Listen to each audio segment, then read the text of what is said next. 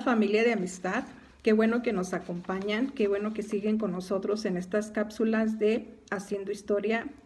Y te voy a contar un poco de la historia que yo he vivido en Amistad de las Torres.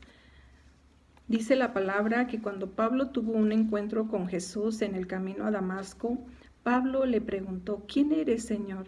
¿Y qué quieres que haga? Y entonces como yo ya había visto mucho de lo que Dios había hecho en mi vida, pues yo le, yo le decía al Señor, Señor, ¿qué quieres que yo haga? Y pues bueno, al iniciar ahí, casi luego, luego yo empecé a servir en el ministerio de los edecanes y ahí, ahí, te vas dando cuenta de los tratos de Dios que Dios quiere hacer en tu persona. Él va forjando tu carácter. Y la palabra de Dios dice que todo lo que hacéis, sea de palabra o de hecho, hacerlo todo en el nombre del Señor, dando gracias a Dios Padre por medio de Él. Después del ministerio de decanes, abrimos el hogar, nuestro hogar para las reuniones de hogar. Y pues ahí era un grupo de gente, de personas que nos reuníamos para alabar a Dios, para buscar a Dios, para meditar la palabra de Dios. Y así como lo dice la palabra, realmente te vas dando cuenta cómo, cómo Dios se manifiesta.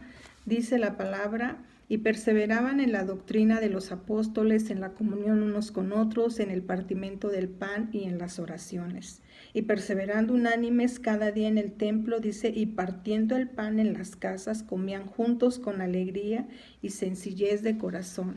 Y eso es lo que hacíamos, compartíamos compartíamos el pan espiritual, que es la palabra, compartíamos el pan material que, que las personas llevaban y realmente era un tiempo de coinonía, de armonía. Este, yo me acuerdo que las mujeres este, llevaban ahí todo para preparar muchísimos platillos, era un ambiente realmente donde se sentía la presencia de Dios en el hogar, la manifestación del Espíritu Santo, eran tiempos hermosos, tiempos gloriosos. También participamos en las reuniones de oración. Eh, me acuerdo cuando íbamos a caminar, hacíamos caminatas de oración en el, en el, en el fraccionamiento de los héroes todo recorríamos esas calles declarando que, Jesús se iba a manifestar y ahora vemos cómo realmente Dios contesta las oraciones porque hay muchísima iglesia de, los héroes en, Amistad de las Torres, íbamos a San Jorge. Y, y, Dios ha hecho tantas cosas tan grandiosas y tan maravillosas que realmente dice, Señor, ¿qué quieres que haga? ¿Qué quieres que haga, Señor? ¿Qué quieres que haga? Yo te invito, iglesia, a que, a que, a que no esperes más, aun cuando estemos en este tiempo confinados en las casas. Tú puedes tener tu, tu reunión de hogar ahí a través del Zoom, estar, estar, estar, estar invitando a la gente a que, a que leamos la palabra, alabando a Dios y, y, y espera más de lo que Dios va a hacer, porque yo, yo pienso y yo creo y que Dios está preparando a, la iglesia en las casas porque estamos por ver uno de los más grandes avivamientos y yo creo que, que si Jesús se manifestó en esos tiempos, donde las casas se abrían. Ahora nuevamente yo creo que se van a abrir muchísimas casas, muchísimas casas se van a abrir para, para conocer a Dios, para conocer a Jesús y que todos seamos como Pablo. ¿Quién eres, Señor? ¿Y qué quieres que haga? De veras, iglesia, que viene un tiempo y, y, y no te lo puedes perder. Prepárate, prepárate en todo este tiempo. Yo te puedo decir que hemos sido testigos de todo lo que Dios ha hecho el Señor en nuestras vidas. Hemos visto cómo la gente va, va, va, cambiando, todo el proceso lo hemos visto desde que llegan por primera vez hasta ahora en estos tiempos donde tú ves que, wow, el Señor se manifiesta, el Señor realmente hace obra, una obra grandiosa, una obra poderosa en las personas que que, le buscan, que le obedecen, que son fieles. Hemos visto cómo personas son sanadas, cómo personas son quebrantadas, cómo matrimonios son restaurados.